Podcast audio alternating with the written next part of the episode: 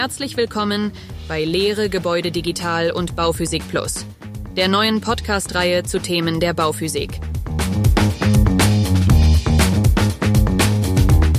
In jeder kurzen Folge werden Fake News zerlegt, praktische Tipps zu energieeffizientem Bauen genannt und die Wahrheit und Mythen des Wärmeschutzes aufgedeckt.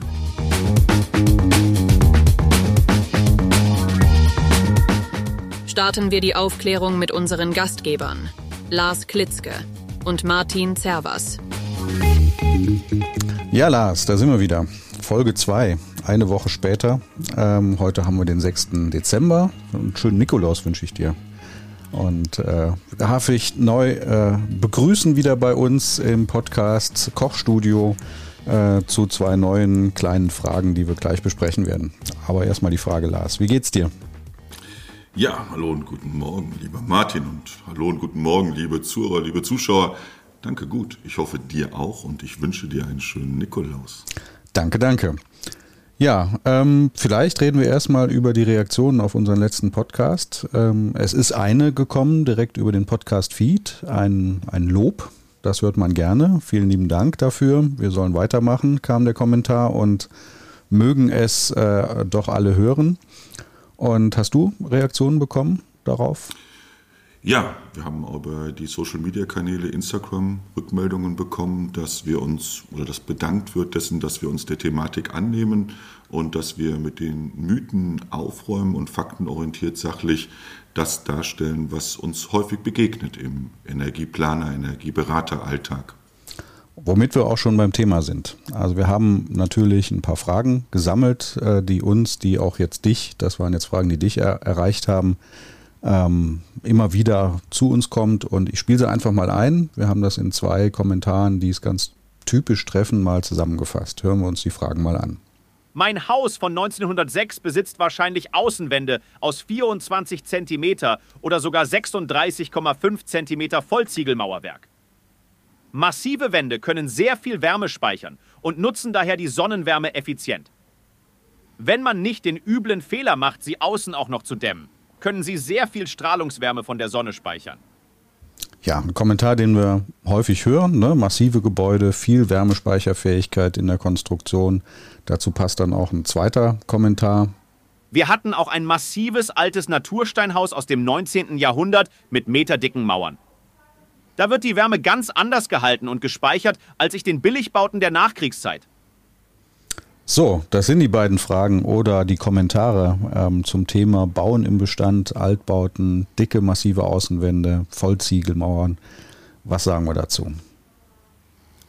Ja, im Grunde genommen kann man das ja in zwei Sätzen zusammenfassen. Es geht darum, oder die Meinung, die häufig vertreten wird, dass wenn ich dicke Außenwände habe, dass eine Wärmedämmung keinen Effekt mehr bringt, beziehungsweise sogar etwas drastischer ausgedrückt, wenn ich dicke Außenwände habe und ich sie zusätzlich dämmen würde, dann würde ich den Wärmegewinn, der durch solare Einstrahlungen erfolgen würde, mir höhere Energiekosten bescheren, dessen weil ich die Energieströme aus den solaren Wärmegewinnen reduzieren würde. Das kann man relativ einfach relativieren. Also bevor wir uns damit mit Fakten beschäftigen, versuchen wir uns einfach mal vorzustellen, naja, wäre die Sonne im Winter stark genug, um mir zu helfen, das Gebäude zu beheizen, dann wäre es kein Winter mehr. Ist erstmal eine Behauptung, ich halte mal ein bisschen dagegen, ne? aber jeder kennt ja auch den Effekt, ähm, vielleicht auch nicht unbedingt aus dem Winter, aber dass die Sonne ja schon auch die Außenwände erwärmt. Und wenn ich mir jetzt da vorstelle, ich klebe da eine Dämmung außen davor oder bringe eine Fassadenkonstruktion außen davor, dann, dann sperre ich doch trotzdem diese solare Wärme aus.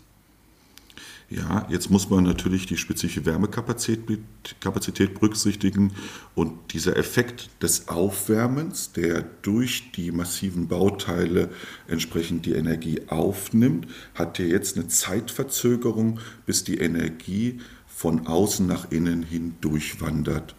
Und jetzt haben wir außen tiefe Temperaturen, das heißt der Wärmestrom fließt von innen nach außen, das Ausgleichsbestreben in der Natur Und in den Wintermonaten haben wir relativ kurze Sonnenstundenzeiten. Das heißt, der Effekt, dass wir über die solare Einstrahlungen die Wand erwärmt, wird nur in einem kurzen Zeitraum sein.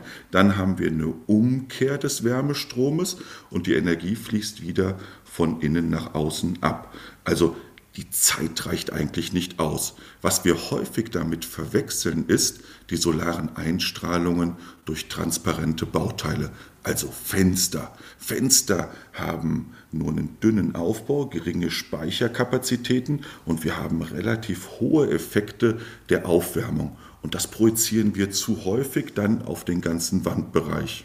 Mhm. Also man kann sich es eigentlich vorstellen, die massive Wand wie so eine Art Becher, so kann ich es mir gut vorstellen. Und die Sonne füllt halt Wasser in diesen Becher rein. Äh, gleichzeitig läuft auch immer kontinuierlich Wasser aus diesem Becher raus. Und der Zeitraum, den die Sonne hat im Winter, da kommen wir gleich zu, wo man das, wo das auch jeder nachgucken kann, wie viel, wie viel Sonneneinstrahlung das ist, ähm, ist einfach zu kurz und zu, zu dünn sozusagen dieses, dieses, äh, dieser Wasser, Wasserzufluss in diesen energetischen Becher. Also das ist letzten Endes reicht das nicht aus, um die Wärmeverluste zu decken, wie du schon gerade gesagt hast, ähm, die ich sonst den ganzen Tag über habe. Also es hilft natürlich trotzdem, muss man auch sagen. Also die, ähm, die solare Einstrahlung, wenn ich die in der Wand sammle, die ist natürlich erstmal da, aber die Menge reicht nicht. Könnte man es so beschreiben oder ergänzen? So könnte man es beschreiben und das Bild mit dem Becher könnte man sogar noch ergänzen. Wenn ich jetzt einen Becher nehme mit ganz dünnen Wandungen, dann fließt die Energie ja relativ schnell von innen, also innerhalb des Bechers, nach außen ab. Wenn ich jetzt einen dickeren Becher nehme, dann verzögern wir das und wenn wir jetzt den Becher auch noch dämmen würden, also zum Beispiel eine Thermoskanne nehmen würden, dann würde die Energie noch geringer oder kürzer, äh, Entschuldigung, langsamer nach außen hin abfließen. Mhm. Also es ist letzten Endes eine, eine Bilanzfrage. Ne? Also dass ich äh, ähm, eine gewisse Menge schon auch Zufluss habe über die solare Strahlung, auch bei den Außenwänden, aber das, was dann abfließt von innen nach außen, ist einfach viel mehr. Und wer sich dafür im Detail interessiert, kann sich das auch selber ähm, im Internet besorgen. Und zwar gibt der Deutsche Wetterdienst sogenannte Testreferenzjahre als äh, sehr umfangreiche Excel-Tabellen raus. Und ähm, wer da mal nachschauen will, kann danach googeln, also Deutscher Wetterdienst, Testreferenzjahre, abgekürzt TRY, Test Reference Year. Und da gibt es ähm, für verschiedene Jahre gibt sowas, unter anderem auch einen Zukunftsprognose-Wetterdatensatz 2035. Und wenn man da für den ähm, Winter mal im Januar habe ich jetzt gerade hier offen die Excel-Tabelle sich anschaut, dann haben wir da solare Strahlungen. Das ist jetzt ein Beispiel, ein Beispieltag natürlich nur, ein 3. Januar. Da habe ich dann über einen Zeitraum von ja, sechs Stunden ähm, eine relativ geringe solare Einstrahlung. Das ist in der, in der Spitze sind das 130 Watt pro Quadratmeter die aber ja auch nicht äh, zu 100 Prozent in der Wand landen. Also ein gewisser Teil wird dann auch einfach reflektiert und wieder nach außen abgestrahlt. Ähm, und dem gegenüber stehen einfach sehr viele Stunden an diesem 3. Januar, Nachtstunden, Abendstunden, Morgenstunden, wo ich gar keine solare Einstrahlung habe. Weder direkt oder diffus, also es hängt natürlich auch von der Himmelsrichtung ab. Das heißt, das reicht bei weitem nicht aus, um den, um den Wärmeabfluss, was du eben gesagt hast, aus dem Gebäudeinneren auszugleichen.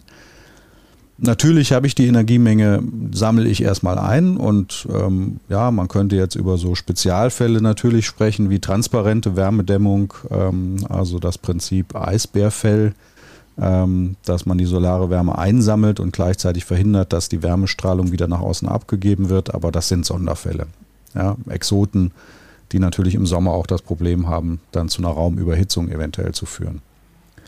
Also das wäre so aus meiner Sicht mal ein, ein, ein faktenbasiertes Gegenargument. Ähm, wie gesagt, die Physik ist richtig. Ich sammle solare Wärmestrahlung ein und in den Wintermonaten und äh, sagen wir mal in den Heizmonaten, mal spätestens Oktober würde ich mal sagen, bis März, April hinein wird das von der Menge bei weitem nicht ausreichen und äh, wäre dann zu vergleichen mit einer gedämmten Außenwand, die eben zum einen die, die, geringen solaren Wärmegewinne vermeidet. Ja, das ist schlecht. Ich sammle die paar Watt eben nicht ein, aber gleichzeitig natürlich einen sehr viel positiveren Effekt hat, indem die Wärmeverluste sehr stark reduziert werden. Ja.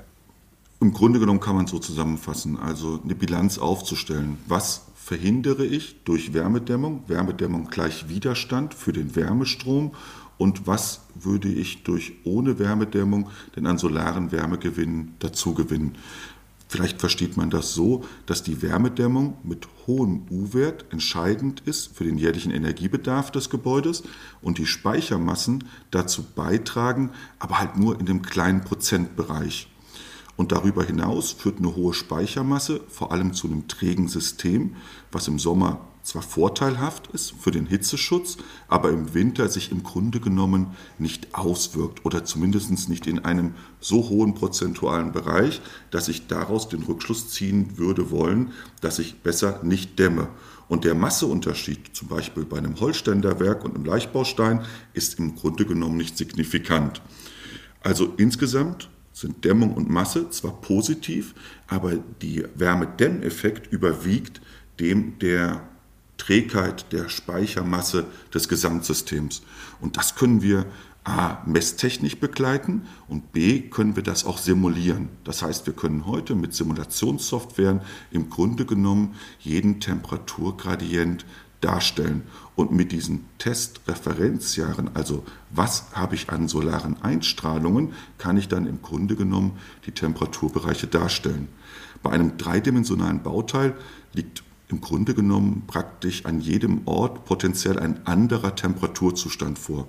Und mittels der Simulationssoftware für das Bauteil im Modell in viele sehr kleine Elemente zerlegen und für jede Differentialgleichung unter Einfluss der sich aus den anderen Zellen ergebenden Randbedingungen gelöst werden kann.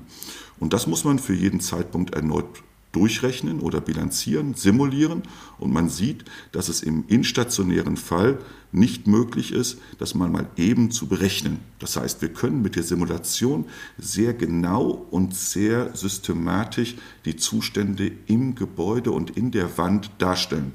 Und wenn wir solche Simulationen durchführen, das machen wir unter bestimmten Rahmenrandbedingungen, dann stellen wir fest, dass die solaren Wärmegewinne untergeordnet sind gegenüber der Wärmedämmung. Man kann so ein bisschen den Faktor 4, 5, 6, 7 berücksichtigen. Hm. Also letzten Endes muss, muss man gar nicht diese Raketenwissenschaft bedienen. Ich, ich paraphrasiere das jetzt mal so ein bisschen, äh, sondern die gebaute Realität zeigt es ja auch. Also das ja. ist ja, ne, Messungen hast du schon gesagt und die beste Messung, die jeder hat, der ein altes Gebäude hat, ist die Heizkostenabrechnung. Ähm, und auch das kann man natürlich verallgemeinern. Das wird ja auch gemacht ähm, von der Deutschen Energieagentur zum Beispiel, DENA. Ähm, auch den Bericht kann man kostenlos im Internet runterladen. Und im Gebäudebericht von 2012 hat die DENA das mal ähm, grafisch sehr schön ausgewertet. Ich würde das dann auch in die, in die Shownotes packen. Ähm, auch den Wetterdatensatz packe pack ich da mal rein. Ähm, und da sieht man eben, dass Einfamilienhäuser mit dem Baujahr 1918 und davor, das waren ja auch aus den beiden Einspielern, äh, war das so die Baualtersklasse sehr, sehr alt.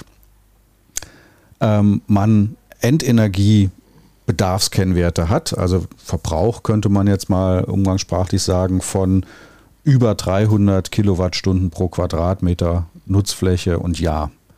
Also weit, also teilweise weit über 300. Das ist jetzt ein Mittelwert über alle Gebäude mit dem Baujahr 1918 und davor in Deutschland. Und man sieht, dass das Ganze auch für die nächsten Baualtersklassen bis 1978 eigentlich unverändert bleibt. Und erst ab dann, also 1979, in dem Zeitraum 79 bis 90, sieht man einen, einen deutlichen Sprung nach unten und der Grund dafür ist auch klar. Ne? Warum habe ich da so einen Sprung drin auf einmal 1978, 79? Wir haben das erste Mal die Wärmeschutzverordnung. Bis genau. dato haben wir uns nie mit dem energiesparenden Bauen auseinandergesetzt. Und erst nach etlichen Ölkrisen und autofreien Sonntagen und man festgestellt hat, dass man weder Öl noch Gas hat und dass Öl und Gas sehr teuer geworden ist, hat man sich mit dem Gebäudesektor, mit dem wärmedämmtechnischen Bauen, mit dem energiesparenden Bauen auseinandergesetzt und dann sind signifikant die Energiebedarfe der Gebäude gesenkt worden durch Wärmedämmung. Durch Wärmedämmung, richtig. Ne? Das waren auch die ersten Wärmeschutzverordnungen, nannten sich auch so und hatten ja auch wirklich nur zum Ziel, ausschließlich zum Ziel, eine Reduzierung der Wärmeverluste. Die Gebäudetechnik, die wir jetzt heute im Gebäudeenergiegesetz drin haben, die gab es in einem separaten Gesetz nochmal. Aber ähm, das Maßgebliche ist tatsächlich die Wärmedämmvorschrift, die da erstmalig auftauchte. Und man sieht dann auch in dem Gebäudebericht, ähm, der geht natürlich dann nur bis zum Jahr 2009 und jünger, weil er selber aus dem Jahr 2012 stammt dass das immer weiter in diesen Stufen abnimmt, ähm, bis hin zu, wie gesagt, Baualtersklasse 2009 und danach einem Endenergiebedarfskennwert von unter 50 Kilowattstunden pro Quadratmeter und Jahr im Mittel, wie gesagt. Und ähm, das ist ja eigentlich auch schon ein sehr starkes Indiz dafür, dass, ähm, dass es bei diesen Kommentaren vielleicht eher um eine gefühlte Wahrheit geht, ähm, was sich in der Realität eben nicht so zeigt. Absolut. Und wenn man mal das versucht, ein wenig noch praktisch darzustellen, diese 300 Kilowattstunden pro Quadratmeter und Jahr bedeutet 30 Liter pro Quadratmeter und Jahr. 30 Heizöl. Liter Heizöl, ne? Genau. Ja. Genau. Mhm. Und wenn ich jetzt mal mir anschaue, Wolfgang Feist hat 1992 die erste Definition des Passivhauses formuliert und hat selber ein Passivhaus gebaut, in dem er selber heute noch wohnt und drei Liter pro Quadratmeter braucht. Das heißt, wir wissen spätestens seit dem Anfang der 90er Jahre, wie wir wesentlich weniger Energie pro Quadratmeter aufwenden müssen. Und die Essenz daraus ist, wenn ich ein gut gedämmtes Gebäude habe, brauche ich nur wenig Energie aufzuwenden, um das Gebäude zu beheizen. Und wenn man den Energiemix auf dem Gebäudesektor sich betrachtet, also 40 Prozent der Gesamtenergie verschwindet im Gebäudesektor und davon 75 Prozent müssen wir aufwenden für Raumwärme, naja, dann gibt es doch im Grunde genommen nichts Einfacheres, als unseren Gebäudebestand energetisch aufzuwerten und zu dämmen. Und dadurch brauche ich weniger Energie im Gebäude mhm. oder auf hinzuzuführen. Ja, genau. Womit wir irgendwie auch schon das nächste Thema, ein mögliches nächstes Thema tangieren, ähm, bevor wir dazu aber kommen und, und für heute es dann auch mal gut sein lassen. Ähm, in einem Fazit nochmal der Hinweis auf den Gebäudereport. In der Grafik ist auch ein ganz anderer Effekt nochmal sehr schön zu sehen, dass nämlich bei Wohngebäuden, die mehr Wohnung, Wohneinheiten haben, der Energiebedarf deutlich geringer ist, aufgrund ihrer Kompaktheit. Also ich habe mehr Wohnfläche auf einem ähm, auf einem größ in einem größeren Volumen natürlich, aber die Oberfläche ist im Verhältnis dazu natürlich nicht, steigt nicht proportional dazu an. Das heißt, in der Baualtersklasse 1918 und älter liege ich dann bei äh, großen Mehrfamilienhäusern, da reden wir jetzt von 13 bis 20 Wohneinheiten, nicht mehr von 300 Kilowattstunden, sondern nur noch von 170, 180 Kilowattstunden aufgrund der kompakten Bauweise.